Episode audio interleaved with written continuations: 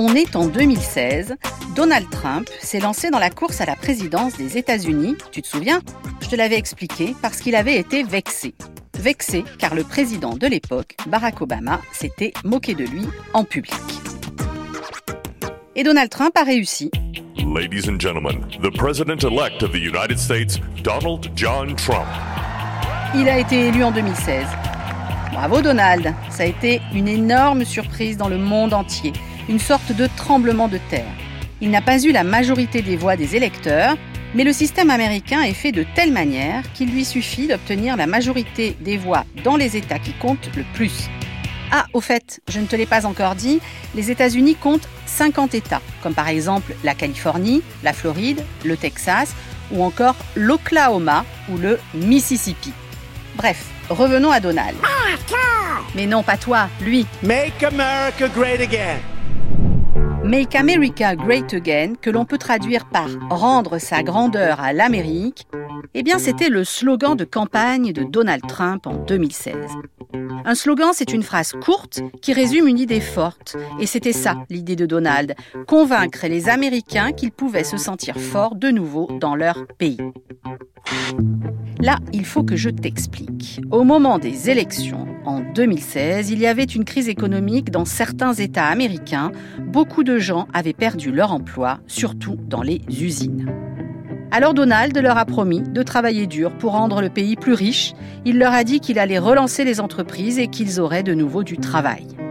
Et puis il a aussi convaincu les gens de voter pour lui parce qu'il ne parle pas comme les autres politiques. Il ne fait pas de longues phrases, il n'utilise pas de mots compliqués. Son mot préféré, c'est great. Génial. Alors les Américains se sont dit qu'il leur ressemblait. En tout cas plus que les autres candidats.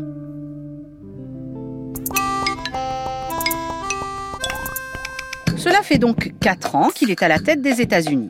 Et depuis 4 ans, il veut prouver qu'il a toujours raison et qu'il est l'homme le plus fort du monde. Pas le plus fort en mode super musclé, non le plus fort dans le sens où il veut prouver qu'il décide de tout dans le monde entier.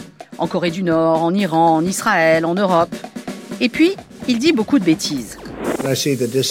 Par exemple, il a suggéré de soigner le coronavirus en faisant des piqûres de désinfectants. Tu te rends compte, c'est les bouteilles dans le placard que tes parents t'interdisent d'approcher. Tu te doutes bien que depuis qu'il a lui-même attrapé le coronavirus, il n'a pas pris le risque de boire de l'eau de Javel, évidemment. Il y a peut-être autre chose qui te marque quand tu entends parler de Donald Trump.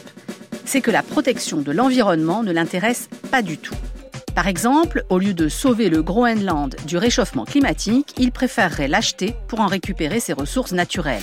L'or, le zinc, le cuivre, le nickel, l'uranium. Bref, pour toutes ces raisons, Donald Trump a un peu l'air du vieux tonton lors des dîners de famille qui a un avis sur tout et qui pense qu'il a toujours raison. Bon, malgré tout ça, de nombreux Américains sont très contents de ses actions. Pendant les trois premières années de sa présidence, le chômage... Ah, je vais peut-être t'apprendre un mot. Le chômage, c'est quand les gens n'ont pas de travail. Donc le chômage a diminué. Ça signifie que beaucoup d'Américains ont retrouvé un emploi. Et donc l'économie, comme il l'avait promis, ne se portait pas si mal, jusqu'à ce que, bien sûr, le coronavirus arrive et freine l'activité de tous les pays du monde. Voilà, je t'ai fait le bilan négatif et positif de ces quatre années de présidence. Et pour faire tout ça, il a une technique bien particulière qu'il utilise encore aujourd'hui pour tenter d'être réélu, s'attaquer à certaines populations.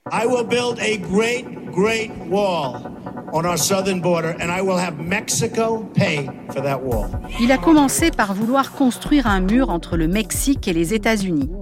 Tu imagines un mur de plus de 3000 km. Ce serait comme construire un mur trois fois plus long que la France du nord au sud. Des milliers de familles viennent d'Amérique centrale et d'Amérique du Sud pour s'installer aux États-Unis et avoir une vie meilleure car leur propre pays est pauvre et souvent dangereux. Mais Donald Trump ne veut plus d'eux. Et depuis qu'il est président, de très nombreuses familles sud-américaines sans papier ont été séparées en essayant de traverser de manière illégale la frontière entre le Mexique et les États-Unis. L'année dernière, 69 000 enfants ont été enfermés dans des camps sans leurs parents, dans de très mauvaises conditions d'hygiène et de sécurité. Donald Trump a tellement été critiqué qu'il a accepté finalement de réunir les familles, mais il reste encore des enfants enfermés sans leurs parents.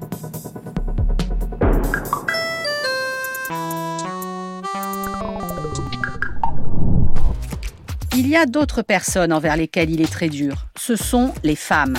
Donald Trump a toujours travaillé avec des femmes, il en a nommé d'ailleurs plusieurs à des postes importants dans ses entreprises, mais il ne s'est jamais privé de faire des remarques sur leur physique, leurs vêtements, leur attitude, leur vie privée. D'ailleurs, des millions de femmes ont manifesté dans les rues du monde entier en 2017 pour protester contre son élection. L'autre population que Donald Trump n'aime pas, c'est les journalistes, parce qu'ils lui posent trop de questions dérangeantes, alors que le travail d'un journaliste, c'est justement de poser des questions. Il leur reproche de mentir dès que les médias donnent une information négative sur lui. fake news. Fake news. Fake news. Fake news, ça veut dire fausses informations. Il accuse les télés, les radios, les journaux de mentir au public. Je travaille dans une grande rédaction nationale, j'ai vécu aux États-Unis et je peux t'assurer que tous les journalistes des grands médias, ici et en Amérique, vérifient chacune des informations qu'ils donnent. Mais ça n'a pas empêché Donald Trump de leur dire un jour Je vous ferai bien monter dans une fusée pour vous envoyer dans l'espace pour me débarrasser de vous pendant un moment. Donald Trump est de nouveau candidat à l'élection présidentielle américaine qui se tiendra le 3 novembre et il dit qu'il va gagner. Je sais pas toi, mais moi je suis bien incapable de dire qui va remporter cette élection.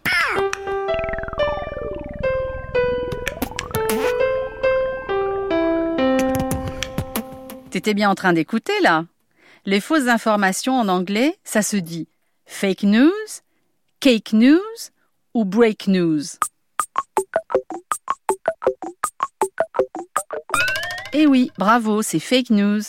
Ça pouvait pas être cake news, puisque ça signifie les infos du gâteau, et ça veut rien dire. C'était L'Amérique pour les Kids, un podcast original de France Inter.